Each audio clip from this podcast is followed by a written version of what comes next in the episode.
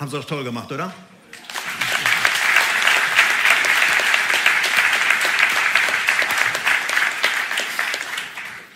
Aber jetzt bin ich dran. Ich habe letzte Woche ähm, ein recht schweres Thema gehabt über Wüstenzeiten, über Zeiten, die keinem Menschen gefallen, wie wir da durchkommen können. Und deshalb dachte ich mir, als Ausgleich mache ich heute ein noch schwereres Thema und versuche eine Frage anzugehen, nicht zu beantworten, weil diese Frage nicht zu beantworten ist, so wie wir es gerne hätten, sondern ein paar Impulse zu einer der schwersten Fragen, die es weltweit gibt. Die sogenannte Theodizee-Frage. Die Frage nach dem Leid. Die Frage nach Gott, warum er meint, nichts tun zu müssen. Der Globus stöhnt, ächzt, bricht auseinander, hat jedenfalls viele Sprünge schon. Und Gott lässt ihn das unberührt. Ich sage nochmal, das ist eine Frage, die man nicht lösen kann, weil sie eine Spannungsfrage ist. Und Spannungen sollte man nicht auflösen, sonst läuft man Gefahr, dass man irgendwo vom Pferd fällt und dann viele Dinge gar nicht mehr sehen kann. Deshalb können wir uns einfach nur so ein bisschen an diese Sache heranwagen und sagen, hey, was können wir Menschen sagen, die betroffen sind? Wisst ihr, wenn man die Frage nach dem Leid ohne Gott klärt, wenn man ihn rauslässt, dann ist es eine reine Schicksalsfrage.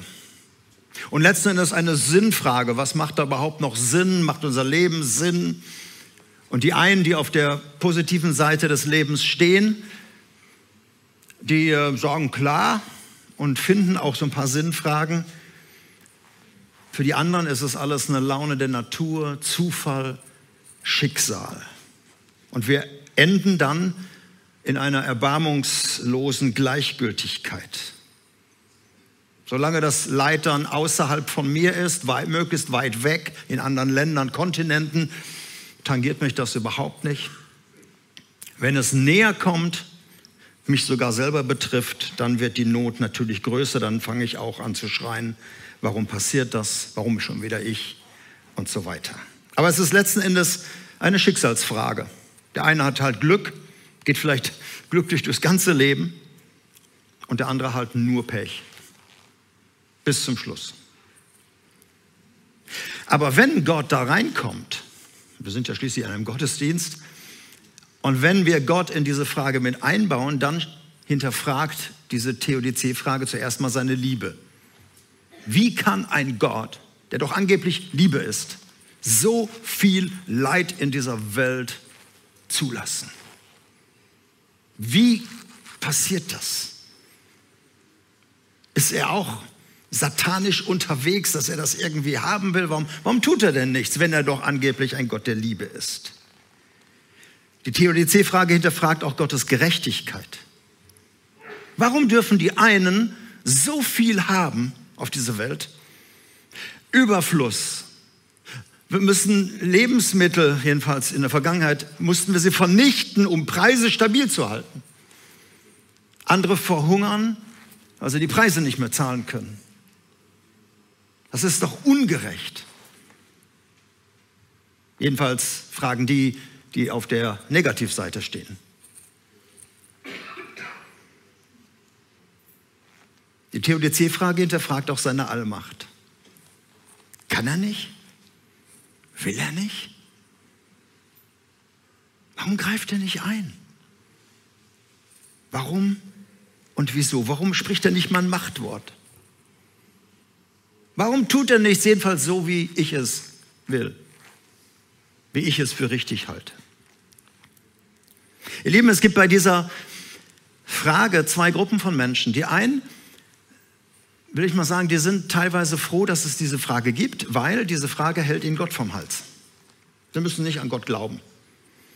So einen Gott, nee, der so ungerecht ist, so so hilflos, so lieblos.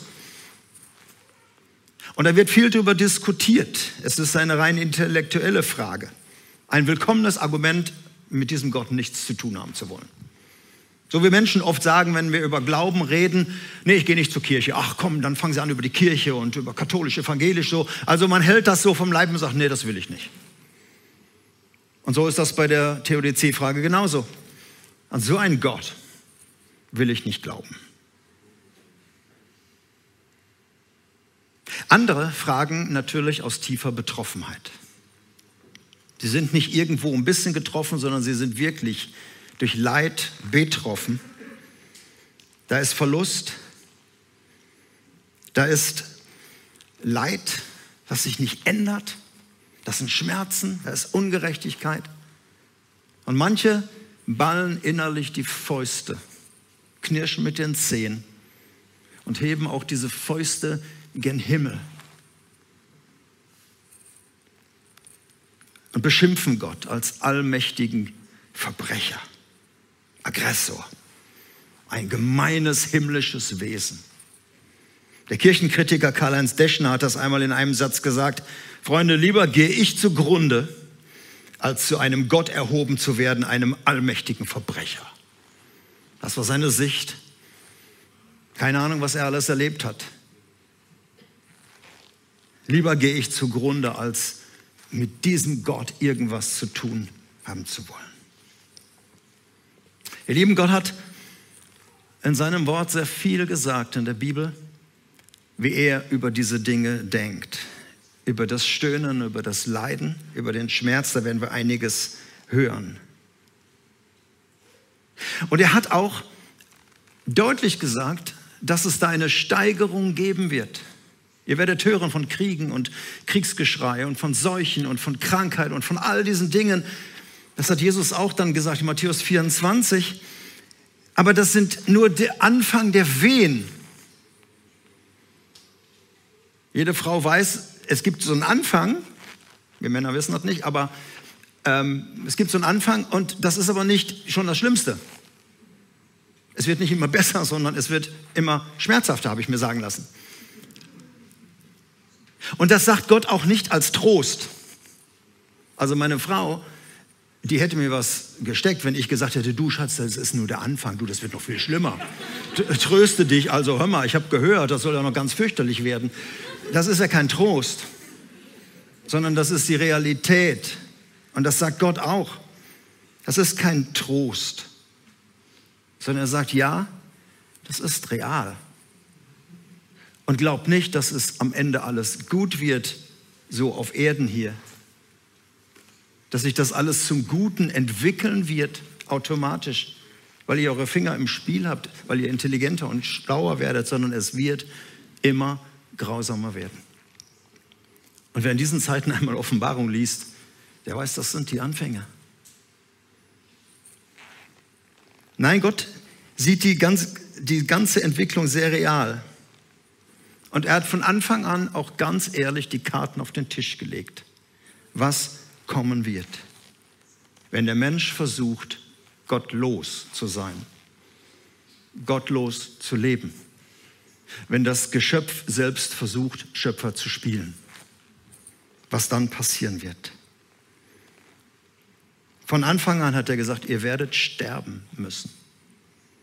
Nicht biologisch einfach nur tot umfallen, das wäre schnell sondern der Tod wird seine Schatten vorauswerfen, Leid und Schmerzen und Krankheit und Lieblosigkeiten bis zu Hass und Mord und Totschlag und all diesen Dingen.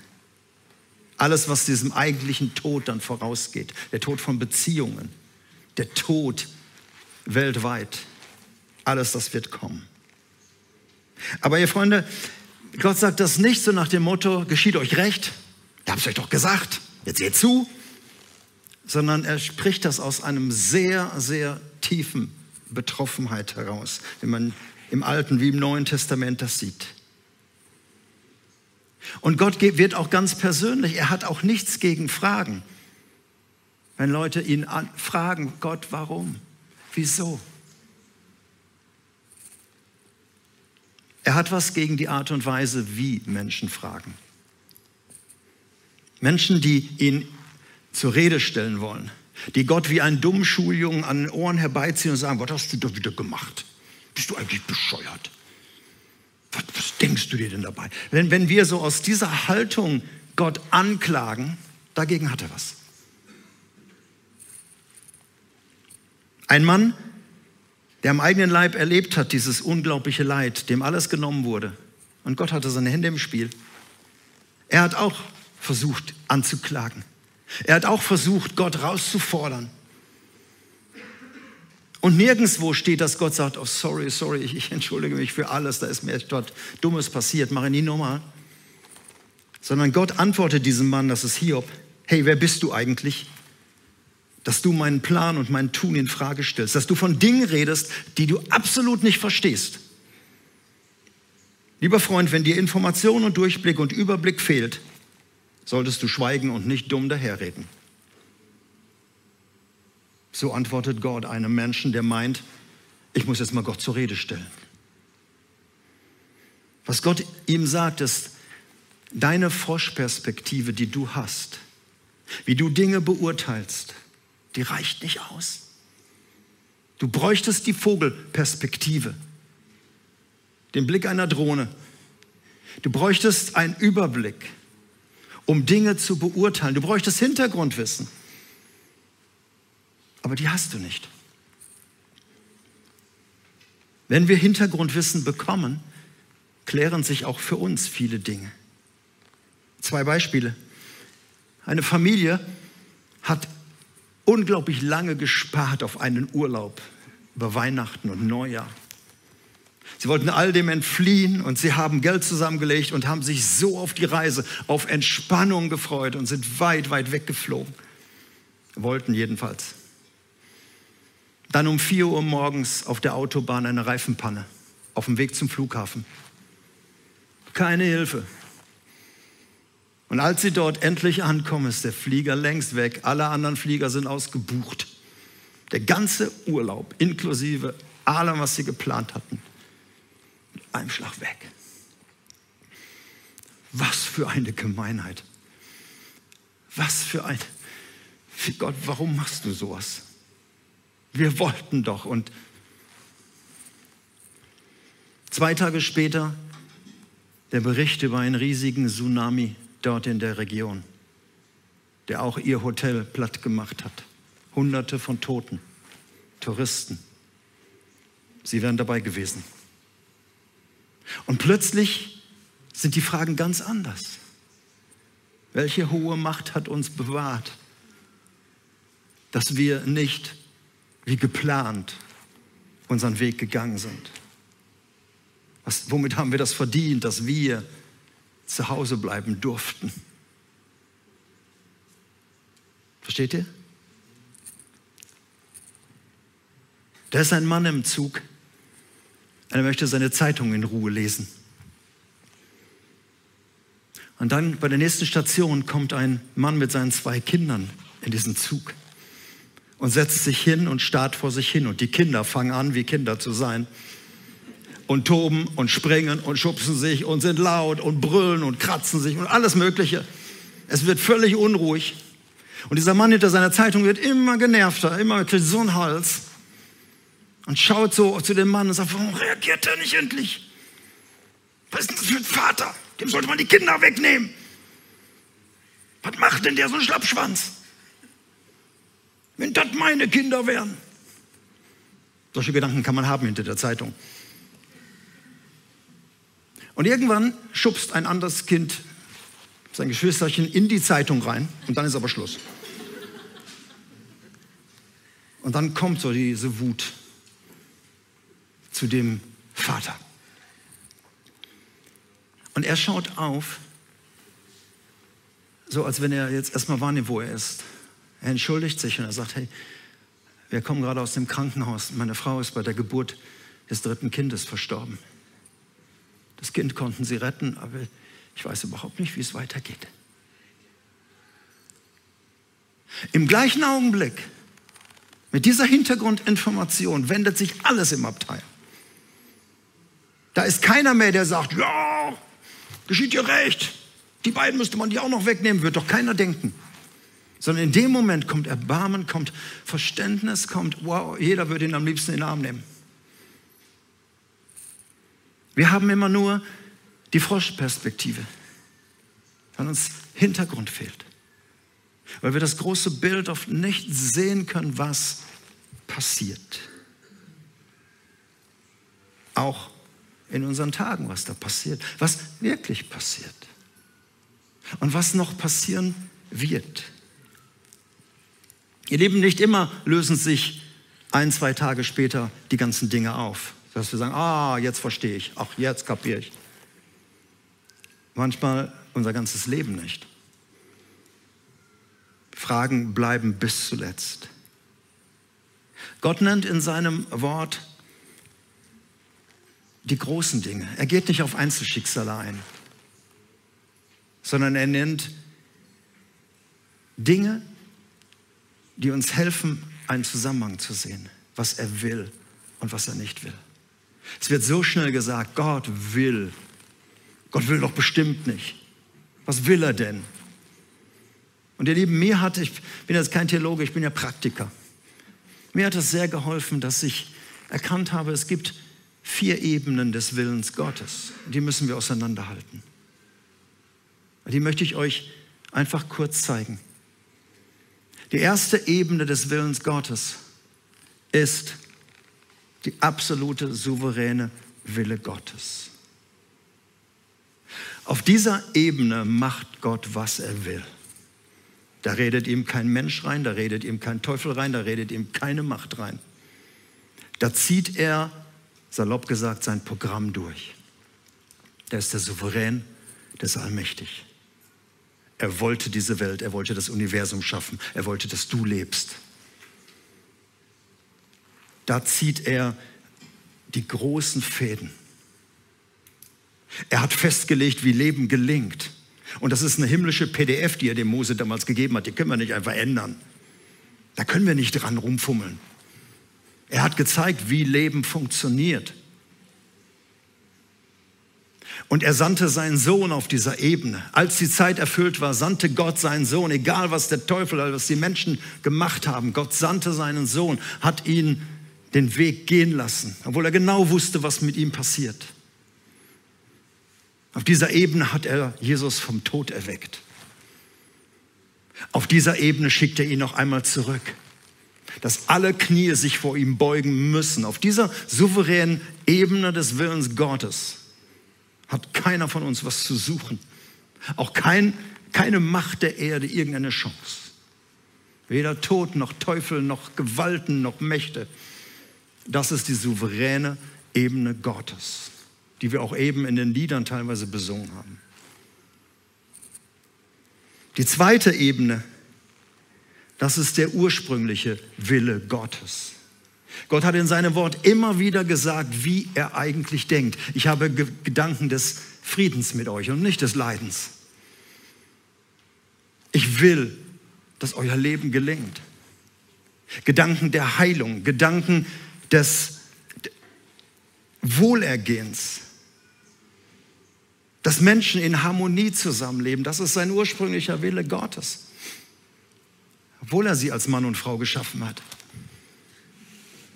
Dass es einfach zusammenklappt, das Leben sich entfaltet. Es ist so der Wunsch einer von Eltern, dass sie wollen, dass das Leben ihres Kindes aufblüht und dass sie von Anfang an das wollen, dass ihnen das nicht egal ist, wie es ihnen geht. Da wird kein Leid, kein Schmerz mehr sein. Alles das gehört in die ursprünglichen Willen Gottes. Und wenn du die Offenbarung liest, das letzte Buch, letzte Kapitel, da wird das alles auch nicht mehr sein. Kein Leid wird mehr sein, kein Schmerz wird mehr sein, keine Trennung wird mehr sein, keine Scheidung wird mehr sein. Nichts von dem wird mehr sein. Auch keine Mücken im Schlafzimmer. Nichts mehr wird sein, was Gott ursprünglich wollte. Das ist der ursprüngliche Willen, da sieht man sein Herz. Die dritte Ebene ist die Ebene, die uns zu schaffen macht. Der zulassende Wille Gottes. Gott lässt Dinge zu. Hier geschieht, was er auch angedroht hat. Der Mensch war vorgewarnt. Ihr werdet sterben müssen. Tu da nicht, geh da nicht dran. Mach das nicht. Es ist nicht gut für euch. Lasst euch nicht belügen.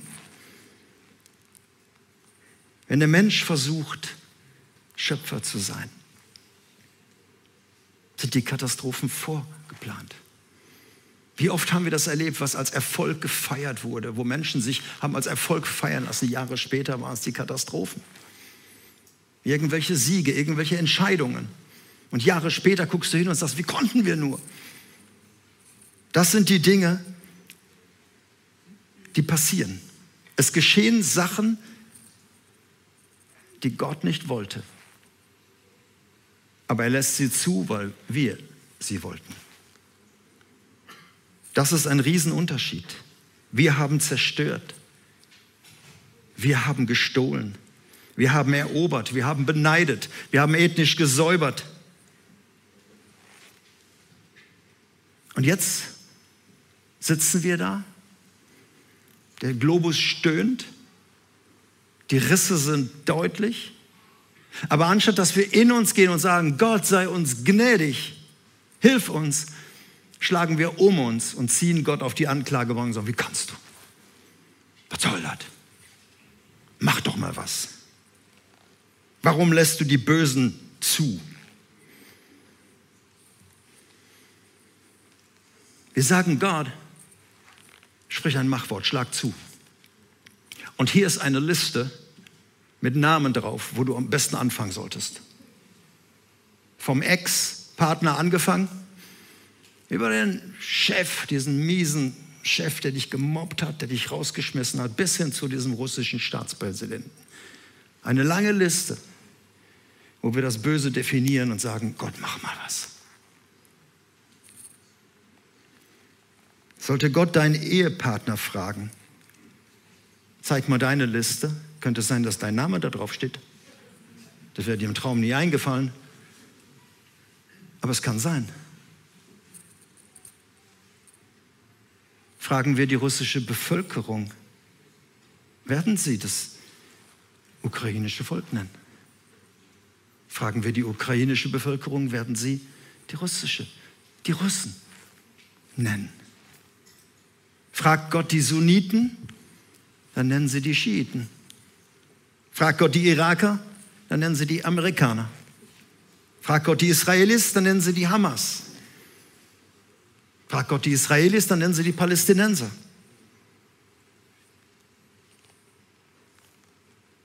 Wenn Gott anfinge, unsere Listen abzuarbeiten und das Böse zu zerstören und zuzuschlagen, Freunde, ich würde heute Morgen alleine hier predigen. Aber ich befürchte, dass ich auch auf irgendeiner Liste sein könnte. Der zulassende Wille Gottes. Er hat gesagt, was er böse findet, ja. Ich lese ihm eine Stelle vor. Und dann frage ich, wer nicht dazu gehört. Sprüche 6. Sechs Dinge sind es, die der Herr verabscheut. Das siebte kann er erst recht nicht ausstehen. Überhebliche Augen, könnte man auch Stolz nennen. Eine lügnerische Zunge. Hände, die schuldlose Menschen töten. Ein Kopf, der böse Pläne ausheckt. Füße, die auf verbrecherischen Wegen laufen. Ein Zeugen, der nicht die Wahrheit sagt. Und ein Menschen, der seine Brüder gegeneinander aufhetzt. Wer wäre nicht dabei von, diesen, von dieser Liste? Dann mache ich die Hand auch runter. Das sagt Gott, das ist das, was ich böse nenne. Und ich lasse es zu, dass es geschieht. Mit allen Konsequenzen. Ihr Lieben, der zulassende Wille Gottes, das meine ich sehr ernst, ist ein Stück gerecht. Gott lässt uns handeln. Aber wir wissen aus seinem Wort, dass er sehr, sehr darunter leidet. Es ist wie ein Vater, der zusehen muss, wie sein heranwachsender Teenager, Jugendlicher dumme Entscheidungen trifft, die Schule schwänzt, sich mit Freunden abgibt, die keinen guten Einfluss haben, Dinge zu sich nimmt, wo er sagt, lass das besser sein. Du kannst noch nicht mit diesem Zeug umgehen. Es wird dein Leben zugrunde richten und du siehst es, es schmerzt sich in deinem Herzen, was dein Kind sich antut. Aber du musst es gehen lassen, denn es ist Zulassung. Du kannst dein Kind nicht in den Keller sperren und sagen, du kommst erst raus, wenn du 60 bist und in den Ruhestand gehst. Du musst es loslassen. Du musst den eigenen Wege gehen lassen. Und ihr Lieben, das Herz Gottes ist genauso. Es leidet mit. Es ist nicht so, dass er dazu guckt und sagt, ah, guck mal, wie, wie dumm das alles ist und wie dumm gelaufen das alles ist. Er schweigt nicht. Wir gehen auf Ostern zu. Gott ist einen Weg gegangen und hat gesagt, ich werde etwas tun. Ich werde heilen, ich werde verbinden und ich werde eine Lösung schaffen. Und er opferte seinen Sohn in dem Wissen, was wir mit ihm tun würden. Ihn sandte er. Und ihr Lieben, ich sage das ganz bewusst, das Stöhnen des Globus ist nichts gegen das Schreien seines Sohnes am Kreuz, als wir ihn aufknüpften als wir ihn aufs Kreuz legten, als wir ihn annagelten und als wir ihn aufrichteten und sagten, na zeig doch mal, wer du bist. Komm doch runter, wenn du Gottes Sohn bist. Du bist doch genauso machtlos wie wir. Und als Jesus am Kreuz schrie, mein Gott, mein Gott, warum hast du mich verlassen? Dann schreit er nicht in die Frage, warum siehst du nicht zu, warum tust du nichts? Sondern er schreit es, weil er zum ersten Mal in seinem eigenen Leben die Gottesferne erleben muss, die er nie, nie erleben musste. Dieser Schmerz, wenn Gott nicht da ist. Und wie reagieren wir? Wir fallen nicht auf die Knie und sagen, oh Gott, wunderbar bist du. Einige machen das. Andere sagen, was ist das für ein Gott? Was ist das für ein grausamer Gott? Was ist das für ein Vater, der seinen Sohn so grausam sterben lässt? Das war doch nicht nötig.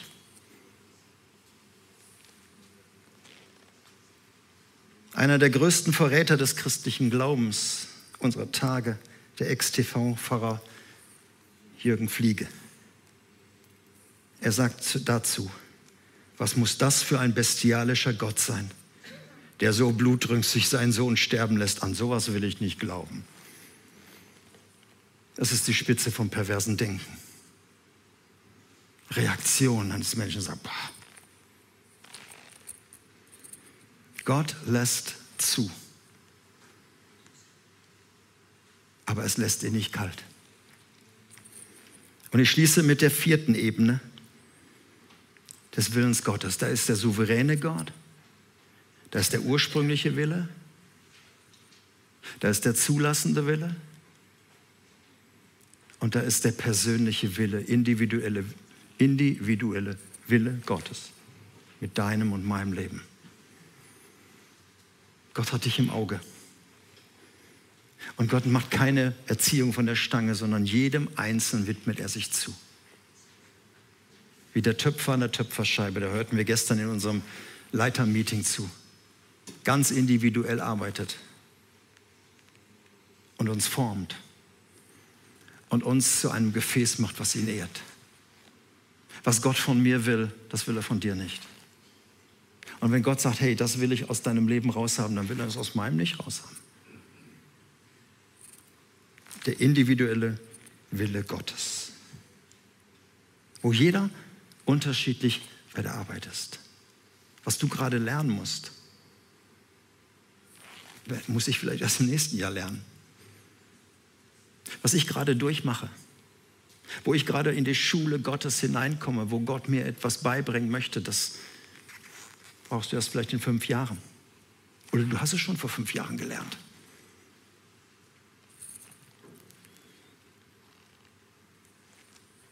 Als Israel, und damit komme ich zum Schluss, als Israel Gott einmal angeklagt hat, als sie in Gefangenschaft mussten, als sie gesagt haben, warum lässt du das alles zu? Was hast du da alles nicht versprochen? Und jetzt gehen wir hier und die Feinde kommen, als sie ihn richtig angeklagt haben.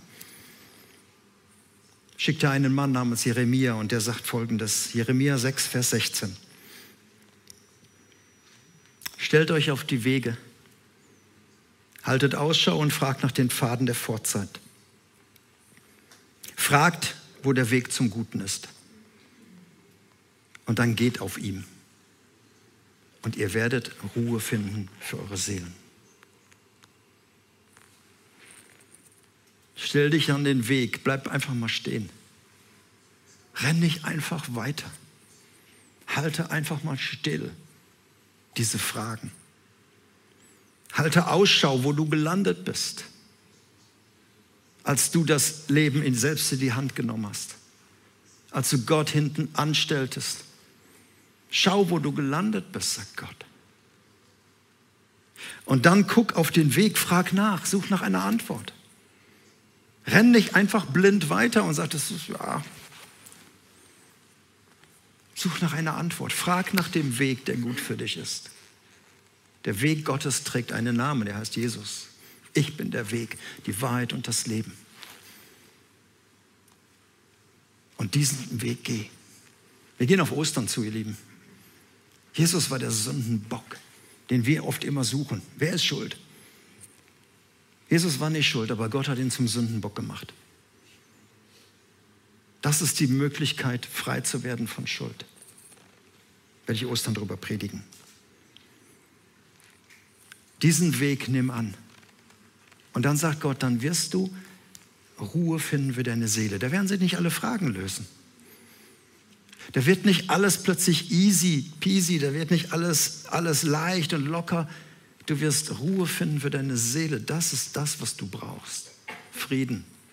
Shalom.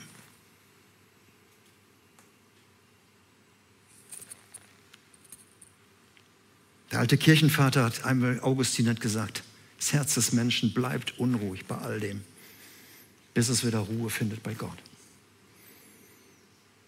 Und das ist das, was mir hilft, wenn ich die verschiedenen Ebenen sehe, den großen, souveränen Gott, den ich anbeten kann, der da war, der da ist und der da kommt, an den ich glaube und dessen und mein Leben ist in seiner Hand. Da ist der ursprüngliche Wille Gottes, sein Vaterherz. Da ist der leidende, zulassende Wille Gottes, dass er uns gehen lässt. Und da ist der ganz persönliche Wille mit meinem Leben. Ich weiß mich in Vaters Hand. Und das ist gut zu wissen.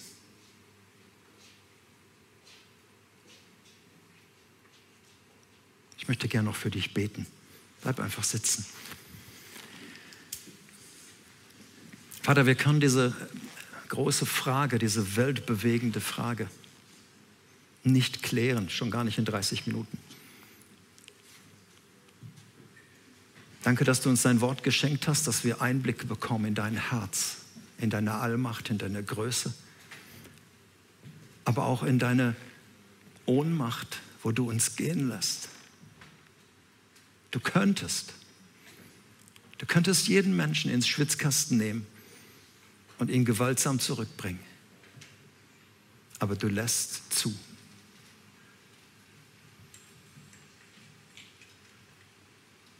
Aber ich danke dir, dass du am Werk bist, auch in dieser Welt.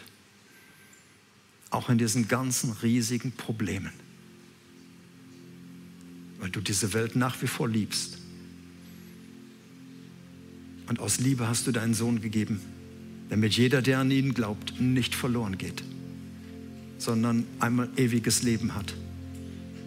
Da, wo dein Wille wieder in Existenz kommt. Uneingeschränkt.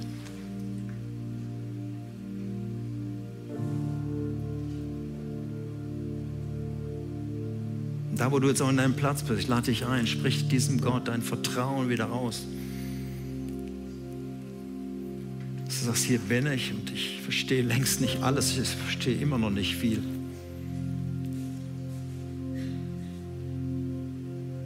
Aber ich weiß, ich bin in deiner Hand und das ist gut.